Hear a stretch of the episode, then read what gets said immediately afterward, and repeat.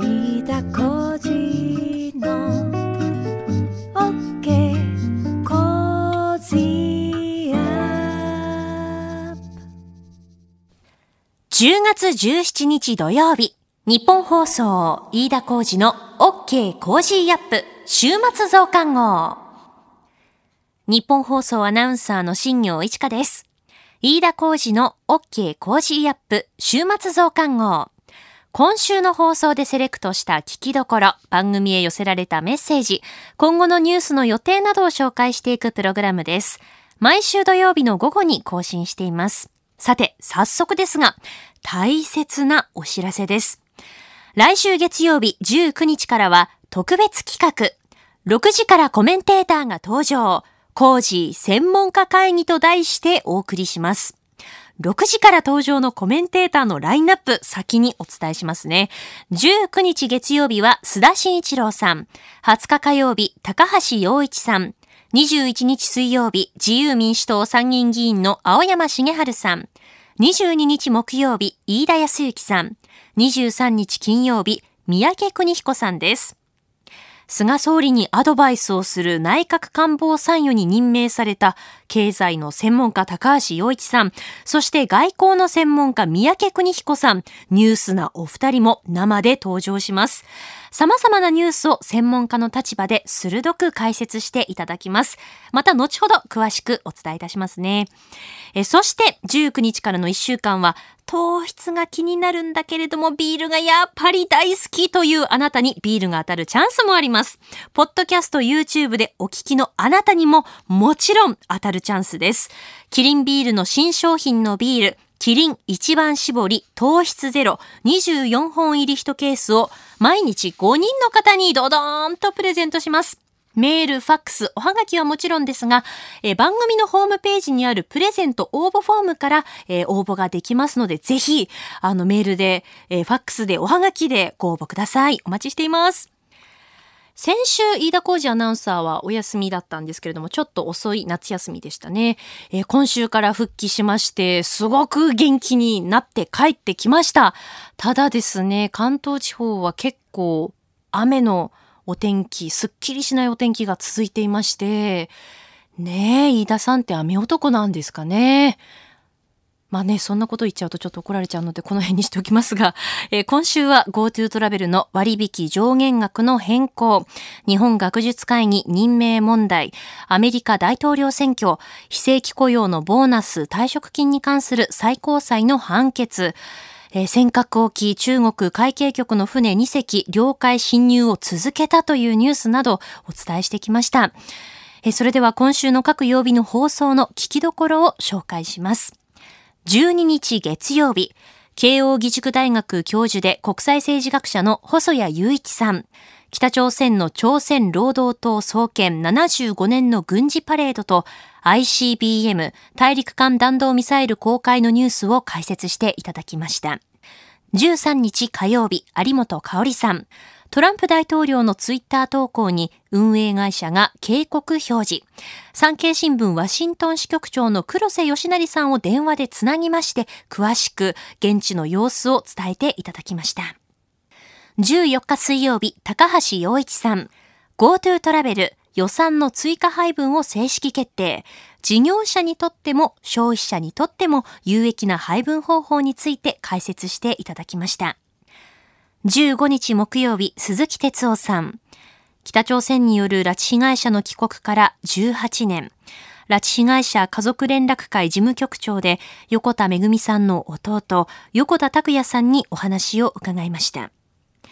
16日金曜日、元内閣官房副長官、慶応義塾大学教授の松井浩二さん。今週、沖縄県尖閣諸島沖の領海に中国海警局の船2隻が相次いで侵入して、航行中の日本の漁船1隻に接近しようとする動きを見せたという報道がありましたが、10年前、2010年の9月7日に起きた、えー尖閣漁船衝突事件の真相、そしてその経験を踏まえて今後どうすべきかについて伺いました。それでは今週のニュースを一つプレイバックします。14日水曜日、数量政策学者の高橋洋一さん。GoTo トラベル予算の追加配分を正式決定。事業者にとっても消費者にとっても有益な配分方法について解説していただきました。それでは参りましょう。今週のプレイバック。GoTo トラベル予算の追加配分を正式決定割引率の引き下げ等を実施している事業者に対しまして元通り35%の割引商品を継続して販売できるよう観光庁に対策を講じるよう指示をしたところでございます。えーまずお聞きいただきましたのは昨日の閣議後の赤羽国土交通大臣の会見の模様でした。政府の観光需要喚起策 GoTo トラベルで一部の旅行予約サイトで割引の上限を引き下げる動きが出ていることについて赤羽国土交通大臣は昨日追加の予算を配分する考えを明らかにしました。あの大手の旅行予約サイトでこれ予算を使い切っちゃったあるいは予算そろそろもう使い切るぞっていうところで割引率を下げて、えー期間を延ばそうとしていたんですが、えーそれに対して、えー追加で補給をしていくと。まあでもこれやっぱりネットで予約する人多いってことですよね。今はでしょ？あの、なんか店頭に行くよりかネットのはるかに多いんでしょ？まあ、まあ、そりゃそうでしょ便利ですからね。うん、私なんかもいつも、んあの、旅行ネットの、のネットで予約ばっかりですよ。はい。うん、あの、これ、なんかね、9月31日に行っちゃったから、あ、30日に行っちゃったから、あはいあの、GoTo トラベル受けられないって言われたら向こうから。あ そう、そうでしたか30日は受けられないんです。今、しょうがないよね。発着はね、そうそうそう10月1日からだったうんというそうそうそう。だから1日ずらした人もいたらしくて、だから30日空いたから、それで入行っちゃったんですけどね。あ、なるほど。なんでこの日いっぱい空いてんだろうとそうそうそうそう。直近でもそうでしたから面白いですね。なかなかこういうので人動く動くんですね。だから結構こういう効果もあって、はいだから意外にあの、やっぱり旅行っていうのはずっとよなんか抑えてると、会う時にやっぱりうん我慢しきれなくなっちゃうのかなっていうのが人間心理かなと思いましたけどね。だからこんなのもあれですよね。これ事業者ごとにあるでしょ？配分いろいろするんでしょ？そのようですね。んだから、そう、それ、こういうのってちょっとあれよね。あの、よくよく考えて事業者に配分するってやり方は、ええ政策としてはね、ん。あんまあ、従来パターンなんですよね。ああ、うん。これでしかも算出方法が前年の実績を鑑みてっていうことだったけれども、ということはコロナの影響がない中での旅行販売の実績だから、ちょっとね、見込みと違ったってこと、うん、そうなんでしょうね。だから、あの、やり方の一個としてはね、はいあの、バウチャーっていうやり方の方がいいんですよね。ああ、うん。はい。だから、あの、ババウチャーのやり方って本当に券を配るとあれだけど、ネットの上でいろいろ処理できると思うんですけどね、結構ねあ。ネット上でクーポンみたいなものを配ったりそうそうそううんそっちの方がいいんですよねん。そうすると、うんだって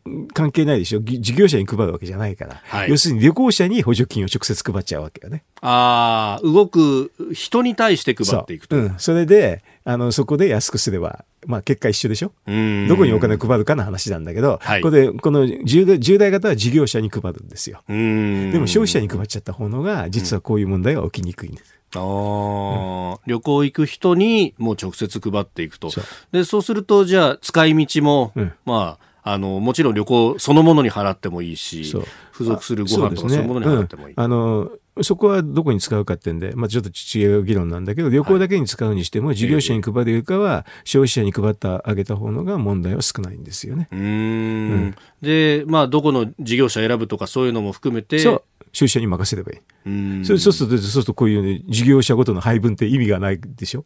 意味がなくなるでしょ、ねうんうんうん事前に予測して配るってことも必要ない。うん要するに、結果としてはい、旅行代金、なんかどっかの業者に集まれば、そこは結果として利益を受けるわけでね。だからこのやり方はね、あの、今回はこれでしょうがないかもしれないけれど、次はね、事業、事業者、消費者に配るってやり方を考えた方がいいやね。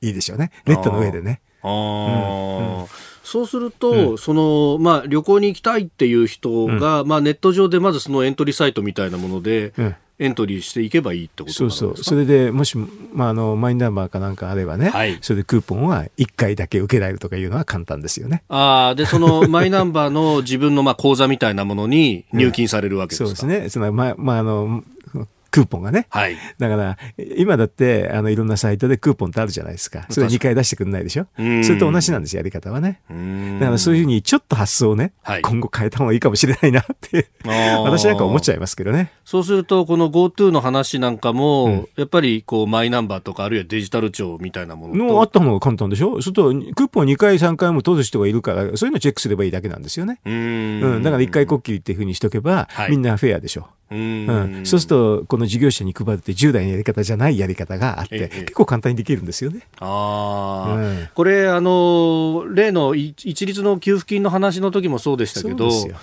結局そういう仕組みがないから、一個一個手作業で配るだとうんか。大変でしょ、うんこれだって事業者の人も大変だと思いますよ。ああ、うん。めんどくさいじゃん、飽きれば。自分とこいくら来るんだって予測しながらやんなきゃいけないって、ものすごい大変だと思いますよね。うんそれだったらもう消費者に配っちゃって、はいで結果的にどこの事業者選んでもそこに補助金が結果として落っこちるような形にした方が簡単でしょ？うーんまあ、あの、消費者にとってもその方が、まあ、めんどくさくないというか。めんどくさくないですよ。だってほら、普通の通販サイト、なネットの方でのね、はいあの、ほら、クーポンってあるじゃない？うんあの割引クー割引クーポンで、なんか、有料顧客だけに特別にあげますって来るじゃない。はいはい あれと一緒ですよ、飽きれば。言ってるのは。あれを全国版で広げやる広げてやるだけですから。うーんまあ、それほど難しい話じゃないんですよね。うんなんて私がいろいろ言うとみんないろいろと官僚の人は、ええと、びっくりしちゃうといけないから、これ以上言いませんけど、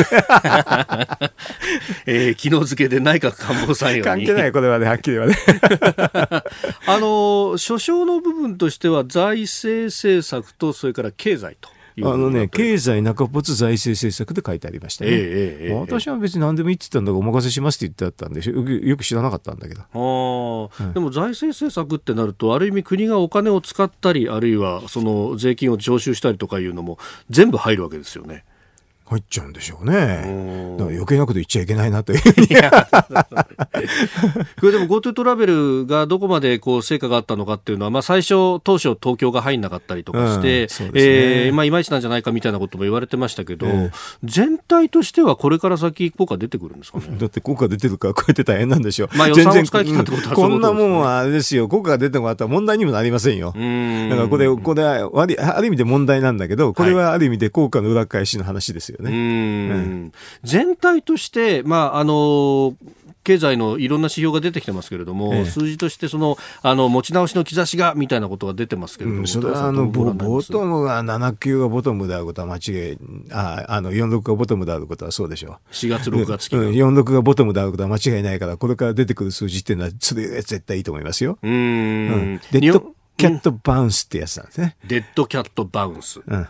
うん死んだ猫でも叩きつければ上がるって、そういうレベルの話かもしれないし、それ以上かもしれないっていうのはちょっと見なきゃわかんないんですけど、うん最悪ではないでしょああ、まあ日本語の表現で言うと持ち直しとかそうなっちゃうのは、まあグラフが確かに立ち上がってるからそうなるんだけれども。そうですよね。多分前期比を見れば、これは必ず、うん、それでだって46と同じ数字が続いたらもう本当に悲惨ってことじゃないですよ、これは。うん、リーマンショック以上と。そうそう。うん。だからそれは持ち直しには持ち直しますようね。んだからそういう時にいろんな政策して、持ち直しを早くするってことが必要なんじゃないですかね。うんで、そこへ行くと、まあ、いろんな議論の中で、こうして財政でお金を出していく、それだけじゃなくって、えー、可処分所得を増やすために消費税をどうするっていうような議論にもなるわけですね。なるんでしょうね。だから、だからみんなはあれでしょ？なんか、うん私の人事をなんかみんな気にしてんじゃないの？でもそんな、ね、参与だからそんなことは言えん、あんまりね、力なんかないんですよ、はっきり言えばね。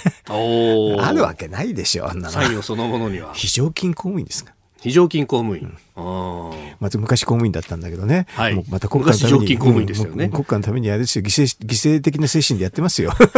なまあ、半ばこれボランティア職みたいなもんボランティアでしょ、こんなもんは。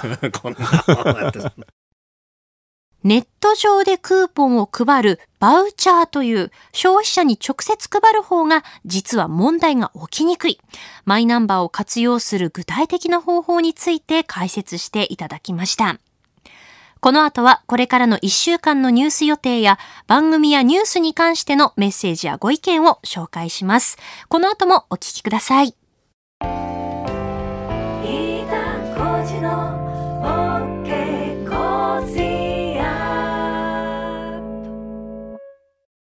ニッポン放送アナウンサーの新行市佳がお送りしている飯田浩司の OK! Cozy up! 週末増刊号。今週も番組にはたくさんのメッセージをいただきました。本当にありがとうございます。学術会議の任命問題、池袋暴走事故の初公判、GoTo トラベル、尖閣沖中国海警局の船2隻領海侵入を続けたというニュースなどなど、独自の視点、様々な意見が寄せられました。そんな中、非正規雇用のボーナス、退職金に関する最高裁判決について、たくさんメールをいただきました。その中から一通ご紹介します。神奈川県相模原市にお住まいの40代の女性の方からです。裁判の判決残念です。今の世の中、望まないのに正社員になれず、やむなく非正規で働いている人はたくさんいます。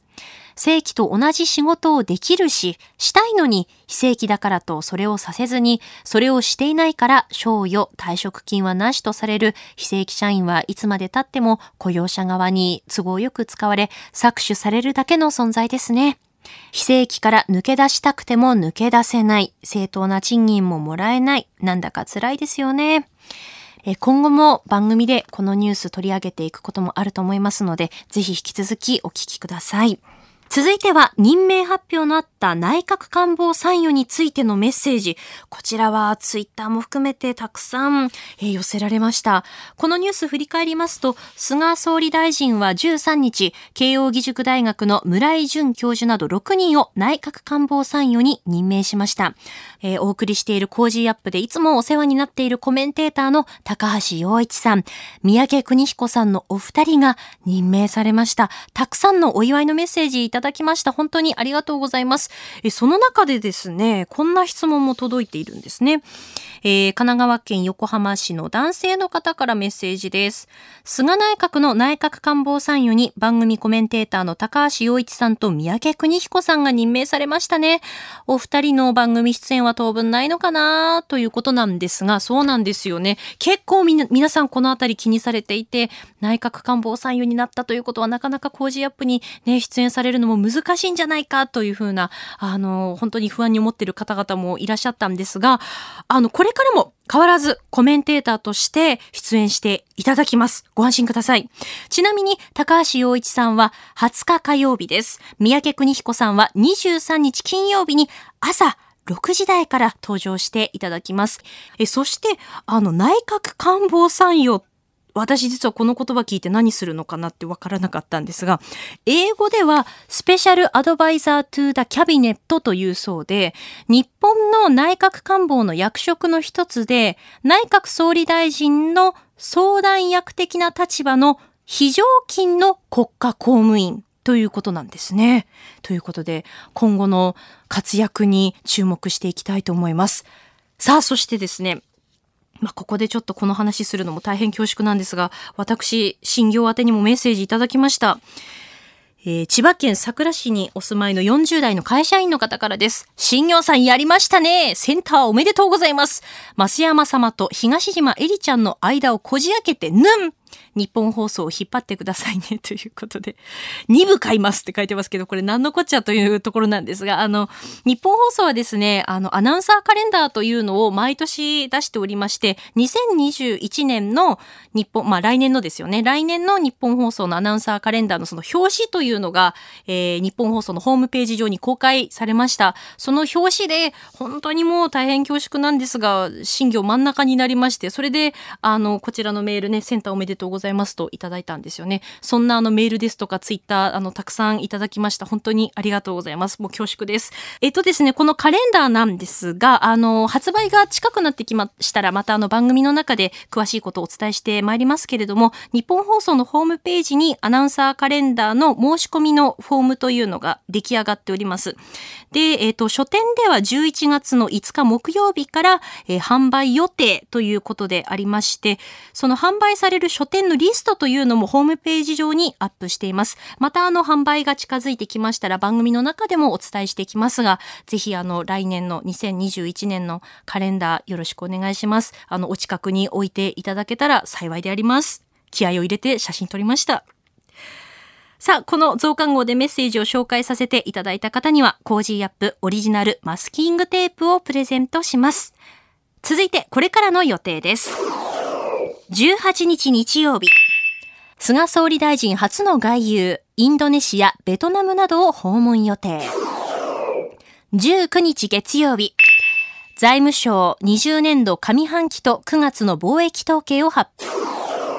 20日火曜日、美智子上皇后陛下86歳になられます。定例閣議。21日水曜日、日本政府観光局9月の訪日外国人数を発表。アメリカメジャーリーグのワールドシリーズ開幕。羽田空港の新国際ターミナル開業から10年。23日金曜日、秋篠宮家の長女、眞子さま29歳になられます。アメリカ大統領選候補者第3回テレビ討論会。定例閣議。小池知事定例会見。気象庁11月から来年1月までの3ヶ月予報発表。新潟県中越地震から16年。総務省9月の全国消費者物価指数発表。24日土曜日。国際連合発足から75年という予定になっています。あなたと一緒に作るニュース番組、ニッポン放送飯田浩司の OK! Cozy up。いつもご愛聴いただきまして、本当にありがとうございます。平日月曜日から金曜日、朝6時から8時までの生放送でお届けしています。FM 放送、AM 放送はもちろんですが、ラジコやラジコのタイムフリーでもお楽しみください。飯田浩司の OK! Cozy up 週末増刊号。